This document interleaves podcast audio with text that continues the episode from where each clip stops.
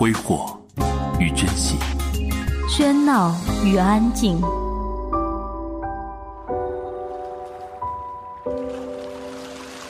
最享受的生活，阅读。最适宜的坐标，随处。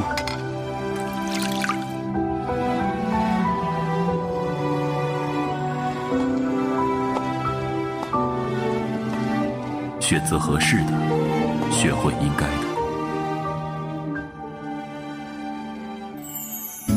品文轩，一百本书，一百种人生。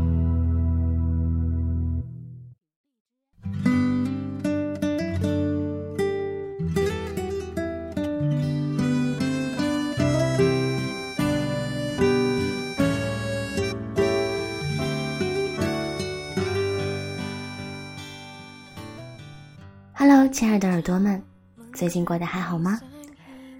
你现在收听到的是半岛网络电台，我是小慧。今天想要跟大家分享的文章是来自于叶子和的新书《一亿人不如你一人》当中的一篇。爱情如此，逛过足够。凡是收听本期节目的耳朵们，都有机会获得这本叶子和的新书。方式呢有以下两种，第一种，关注微信公众号“半岛 FM” 收听本期节目，留下你的评论，点赞数获得最多的前五名均可获得书籍。另外一种则是关注新浪微博“半岛网络电台”收听转发本期节目，我们将会抽取五名小耳朵赠送书籍。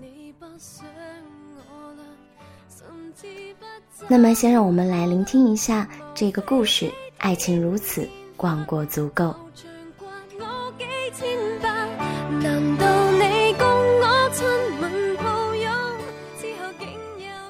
许久不联系的人忽然在 QQ 上问：“在吗？”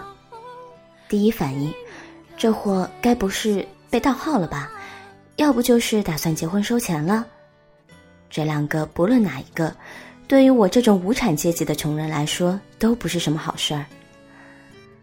和余舟的聊天对话框在屏幕上放了好半天，我盯着他那一句“在吗”，揣测了好一会儿，翻了两个可退可进、可攻可守的字，在，忙。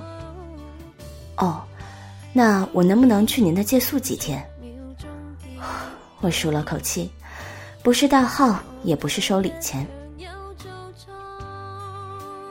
余舟是我的学姐，来自哈尔滨下的一个县城。我们是大学里在东三省的老乡会上认识的。她虽然是个东北姑娘，但是却文静秀气。余舟上学晚，又复读过，虽然是比我大两届的学姐，但是却比我大了五岁。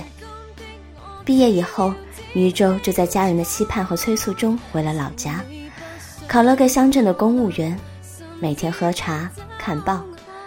我俩的联系到那也就断了。自此，QQ 好友里又多了一句“僵尸”而已。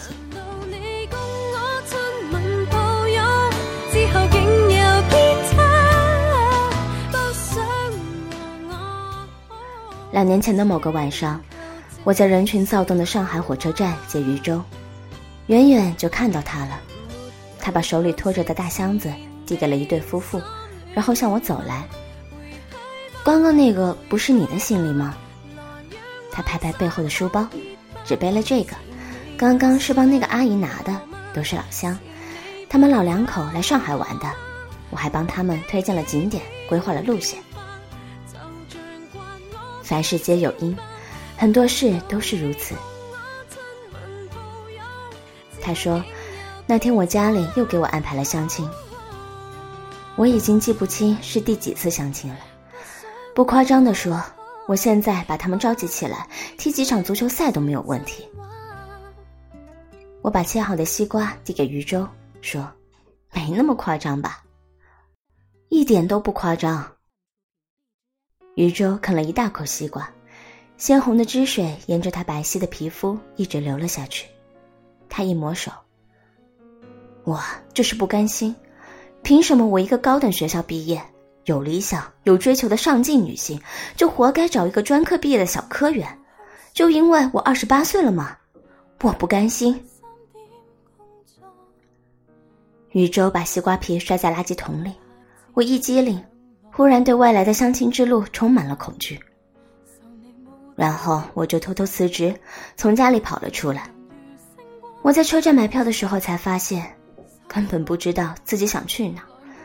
我只是想要离开那个地方，那些人，还有那种思想氛围，去哪都行。宇宙说的有些激动了，眼睛里泛着泪花。后来，余舟在我家里住了两个多月，每天除了吃睡就是看剧，不出门，不打扮，尽情过着堕落的宅女生活，还有就是和家里僵持不妥协。我说：“你好不容易从家里出来了，逃离了一种困顿的生活，难道就是为了过猪一样的生活吗？”余舟说：“他现在就是一片绝望的土壤。”除了绝望，什么都做不了。也许春雷滚滚、春雨绵绵的时候，他才能生出希望。但是现在不行，只能堕落到底。可是秋天来了，春天啊，还有好远呢。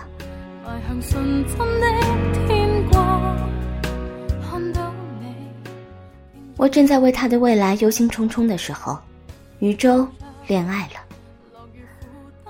余舟的恋爱对象是哈尔滨人，比余舟大了一岁，在日本读的大学，目前在东京工作，并且在那儿购置了房子。而这个人就是余舟在火车上遇见的那对夫妇介绍的。他们在网上沟通了一阵子，从 QQ 到微信，后来就打网络电话，一时间就火花四射。靠谱吗？别被骗了！我颇有些嫉妒地说。有啥不靠谱的？再说，我就只剩下这么点感情了。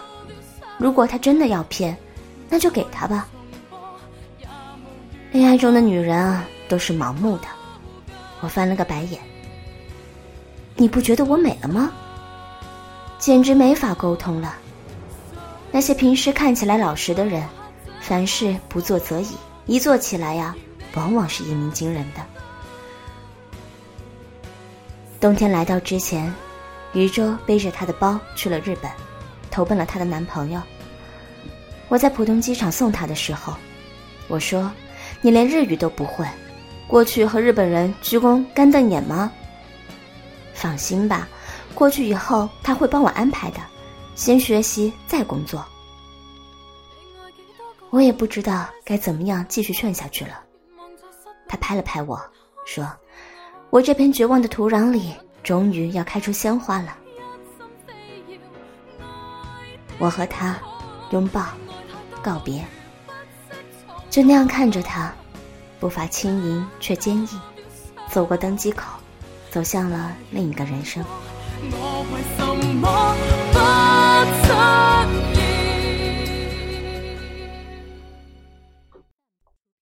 禹舟到东京那一天。东京下起了零星的小雪。她的男友陈永凡开车来接她。见面的时候，余舟觉得一切似乎都是冥冥中注定的。如果不是他那天离家出走了，如果不是火车上有人和他换了床铺，如果不是那对夫妇问他上海哪里有好玩的，就好像有着东西指引着他一样，指引着他从哈尔滨。一路来到东京，来到了他的身边。陈永凡满足了余舟心中对爱情的所有幻想。刚刚好的年纪，刚刚好的颜值，刚刚好的事业，刚刚好的关心，什么都是刚刚好。在陈永凡的带领下，余舟逛遍了东京的大街小巷。吃过了许许多多的好吃的，每天在微信里晒幸福，羡煞了我这个旁人。除了点赞，也不知道说什么好。就这么过了一阵子，陈永凡给余舟报了日语语言班，而他也终于知道余舟是离家出走，而不像小鱼说的那样是去上海追寻梦想。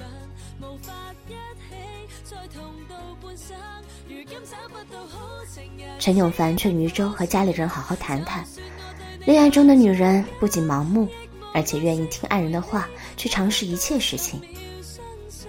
余舟给家里打了电话，结果母亲听到她找了个在日本的男朋友之后，直接扬言断绝关系。余舟也一气之下说了重话，与家里的关系更僵了。余舟再也不肯和任何亲人联系。陈永凡也不多劝，只是给他更多的关心和体贴。那年的春节，他们都没有回国，一起窝在日本的家里包饺子吃。新年到来的时候，陈永凡亲吻着余舟说：“新年快乐。”樱花开了时，余舟欢快地拉着陈永凡去看樱花。陈永凡送了一条粉色的丝带给他。余舟说，自己都快三十岁了，不适合。陈永凡说：“你在我心里啊，就是需要呵护的小姑娘啊。”他帮她把丝带绑在她的头发上，夸赞她。他们在樱花树下拍了好多照片，景美，人美，有人可依，有家可回，有事可做。虽然和家里人的关系都很僵，但是余舟依然整个人都充满了朝气，充满了力量。那大概是余舟毕业以后最快乐的一段日子，以至于后来再想起来，都像是一场梦。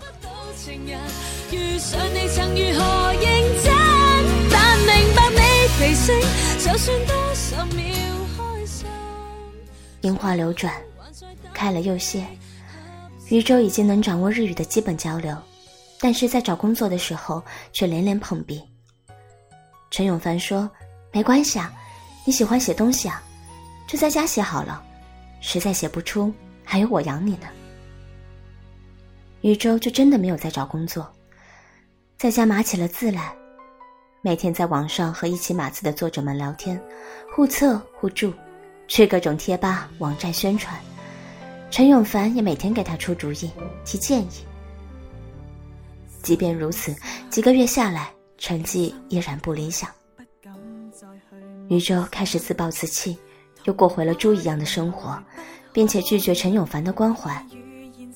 陈永凡渐渐的不知道该怎么去安慰余舟，只能留更多的时间给他独处。爱情中不去沟通的人，一旦出现了裂缝，只会越来越大，最后来不及补救。当余舟意识到的时候，一切都已经来不及了。余舟试着重拾乐观，重新积极向上。可是，等他做了一大桌子的饭菜，等到陈永凡的时候，他们却只能默然相对，找不到话说，就好像以前说的太多了，所以才让现在的他们无话可说。他们都在试着做点什么去改变，却发现彼此都倦怠了，不想去应付对方的话题了。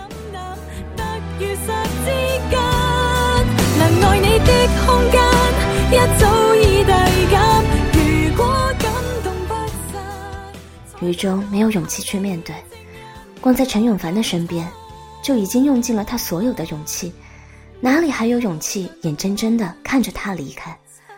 他甚至不知道，失去了陈永凡，他还有没有可能再爱上一个人？有什么办法不再失去呢？有什么办法不绝望呢？如所有往常一样，他给陈永凡打电话，问他何时回家。陈永凡说晚一点回家。余舟什么都没有说，只是一如既往的叮嘱他回来的时候。开车小心。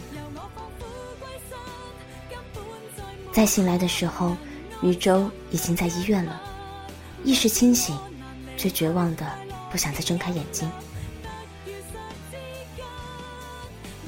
那天陈永凡只是加了个班而已。回家时，宇宙靠在床边，已经昏睡了过去。而他们的孩子，也就这样，在没有人意识到他已经到来的时候。轻而易举的没了。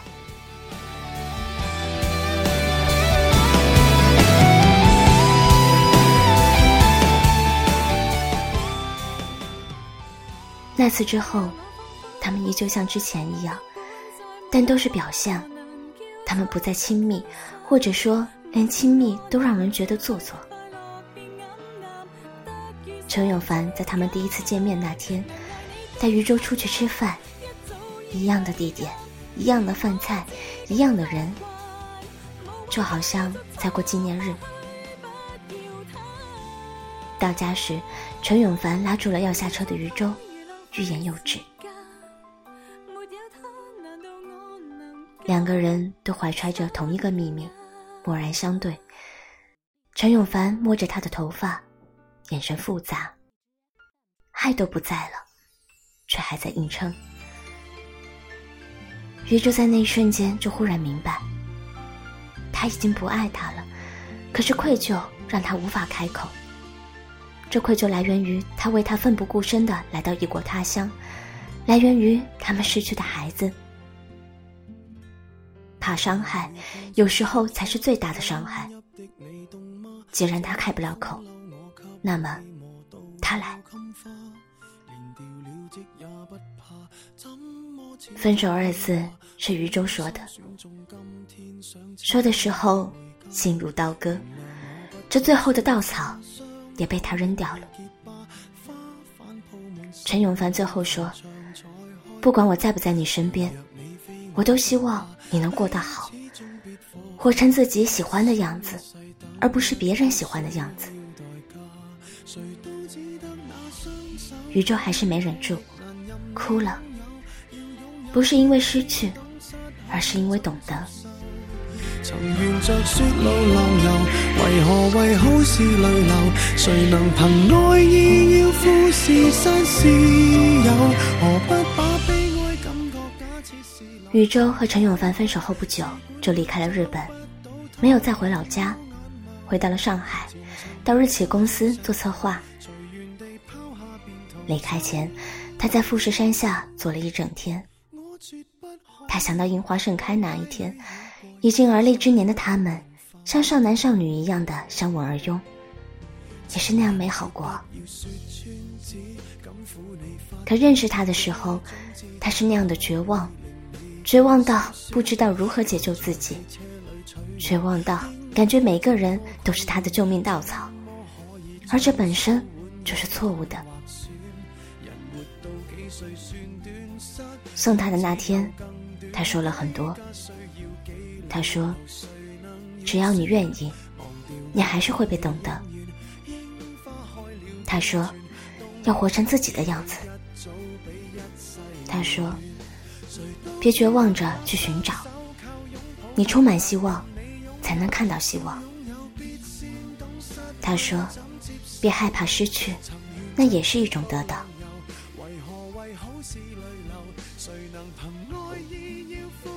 宇宙想起初见时陈永凡脸上的笑容，在寒冷的冬日里下了一场春雨，滋润了他绝望的心田。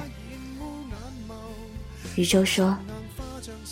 微笑着告别吧，在绝望的土壤里生出的花，终将被绝望所吞没。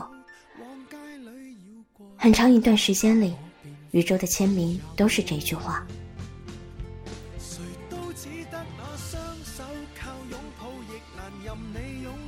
我和余舟自上一次浦东机场一别之后的再见面，我顶着大雪，穿着厚厚的羽绒服在火车站等他，他依旧只背了包。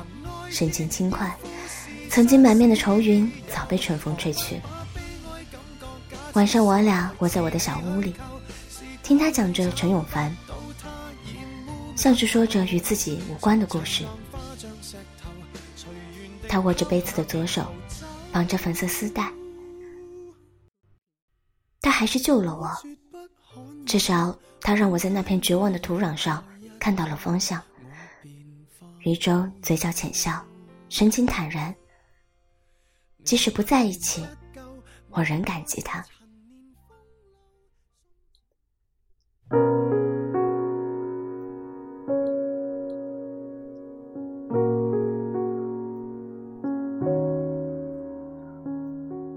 林夕写道：“要拥有，必先懂失去怎接受。谁能凭爱意要富士山私有？”爱情也如此，逛过就已经足够。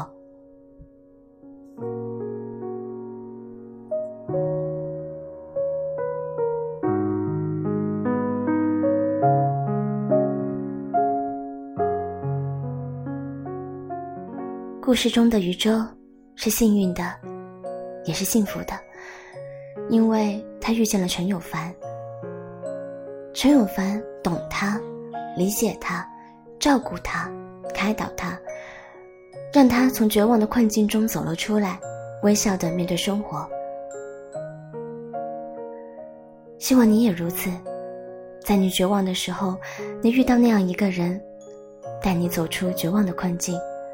但就算如此，也不必感到害怕，不必感到迷茫。就像故事里陈永凡对余舟最后说的那几句话：“别绝望着去寻找，你充满希望，才能看到希望。”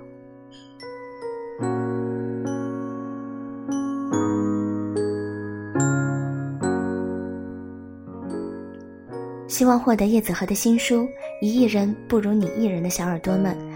可以关注微信公众号“半岛 FM” 收听本期节目，留下你的评论，点赞数获得最多的前五名均可获得；或者关注新浪微博“半岛网络电台”收听转发本期节目，我们也将会抽取五名小耳朵赠送书籍。